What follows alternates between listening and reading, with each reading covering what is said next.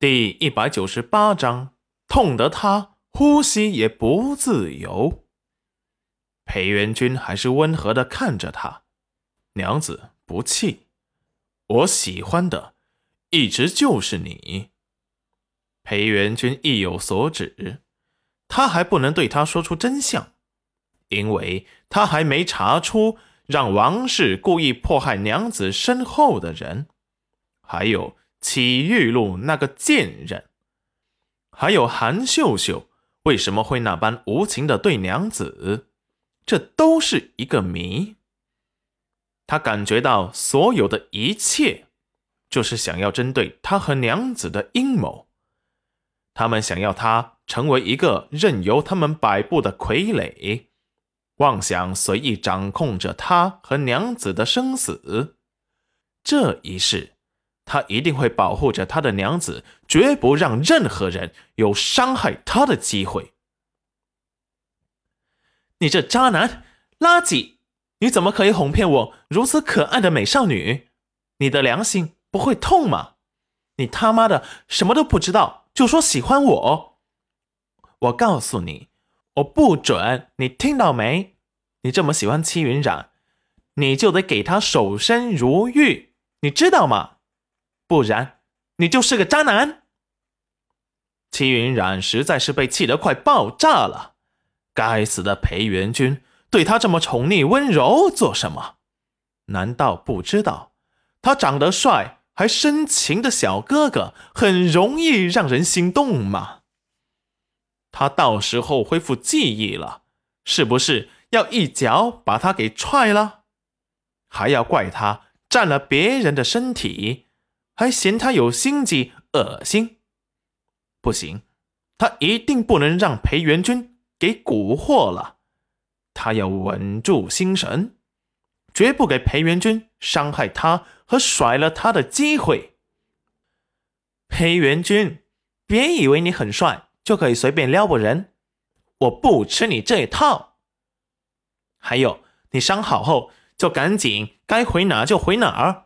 别来打扰我的生活，没有你，我不知道过得有多悠闲自在呢。裴元君心谋微沉，他总算知道，以前娘子每次拒绝他，他都会生出一种想要毁天灭地的情绪了。原来他每次拒绝他的话，就像一把利剑刺进了他的胸口，痛的。疼得他连呼吸也不自由了。娘子，娘子，外面这么大的雨，你让我去哪儿？戚云染立即被带歪，看了看外面，顿时又担忧起了村民们。这么大的雨，也不知道村子里有没有人的房子垮掉。不行，我得去刘婶家看看。说完。立即穿上蓑衣，带着斗笠就想冲出去。裴元君担忧的叫住了他：“娘子，不用去，我已经命暗卫们前去查探了。那刘婶家谁去了？他家可就两个老人在家。”裴元君闪过无奈，起了身，下了床，来到了戚云染的身边：“你你干什么？”娘子不是担心刘婶他们吗？我跟你一起去看看，顺便再看看黄彩彩他们家。不用了，我自己去。你还是在家养伤吧。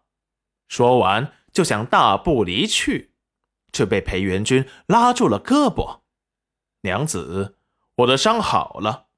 再说，刘婶他们对元君也是极好的，也应该去看看。况且下这么大的雨，刘婶要是看你去看他们，也会担心。不如我们一同去，也省得刘婶他们替你担忧。